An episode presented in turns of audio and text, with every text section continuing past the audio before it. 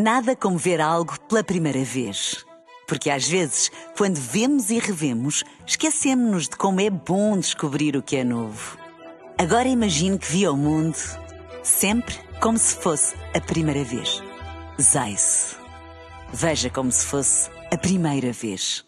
Um dia na história com Carlos Bastos. Mr. Gorbachev, tear down this wall.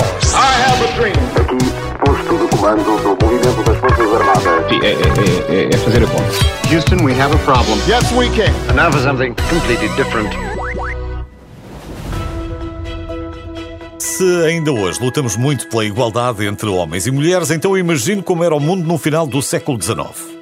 Não será necessário fazer um grande esforço e existem exemplos de discriminação para todos os gostos. Mas hoje vamos só falar do direito das mulheres ao voto.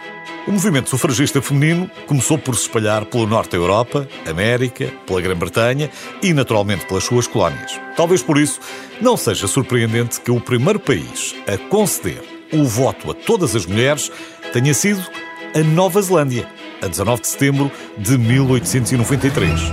Naturalmente, a primeira pergunta é esta: como é que a Nova Zelândia conseguiu conceder a todas as mulheres, incluindo às indígenas maoris, o direito ao voto décadas antes de outros países? É certo que os estados do Wyoming e do Utah já tinham dado algum direito de voto às mulheres, mas isso não era igual em todo o território dos Estados Unidos. Aliás, o próximo país, depois da Nova Zelândia, a conceder o direito de voto às mulheres foi a Finlândia, que então fazia parte do Império Russo e que, 14 anos depois, permitiu que todos os cidadãos e cidadãs com mais de 24 anos pudessem votar. Muitos outros países, incluindo o Reino Unido e os Estados Unidos, só aprovaram o sufrágio feminino depois da Primeira Guerra Mundial. Por isso, voltamos à pergunta: como é que a Nova Zelândia conseguiu conceder a todas as mulheres o direito ao voto décadas antes de todos os outros? Não foi, evidentemente, uma batalha fácil. A luta na Nova Zelândia foi vencida por uma curiosa combinação de persistência, uma forte relação com o movimento da temperança e alguma sorte. Claro que, sem sorte e persistência, muito poucas lutas são ganhas. Mas o que era o movimento da temperança? O movimento da temperança que tinha começado na América no início do século XIX, só ganhou mais força na Nova Zelândia por volta de 1880. E basicamente era um movimento contra o consumo de bebidas alcoólicas. Para este movimento, todos os males da sociedade e do mundo eram causados pelo álcool e as mulheres e as crianças eram as principais prejudicadas. Não é de estranhar que os membros do movimento fossem maioritariamente mulheres.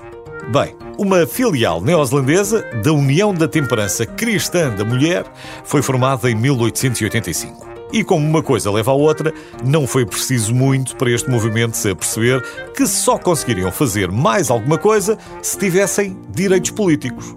Portanto, o clima estava criado e só precisava de um líder. No caso, uma líder, Kate Shepard. Ela discursou por todo o país e organizou uma série de petições ao Parlamento para exigir o voto das mulheres. A votação acabou mesmo por chegar ao Parlamento depois de ter enfrentado grande oposição do Primeiro-Ministro, que estava do lado do lobby da indústria das bebidas alcoólicas. Curiosamente, foi essa obstinação do Primeiro-Ministro que fez com que dois deputados mudassem de ideias e a lei foi aprovada por 20 votos contra 18. Hoje, a imagem de Kate Shepard está na nota de 10 dólares da Nova Zelândia.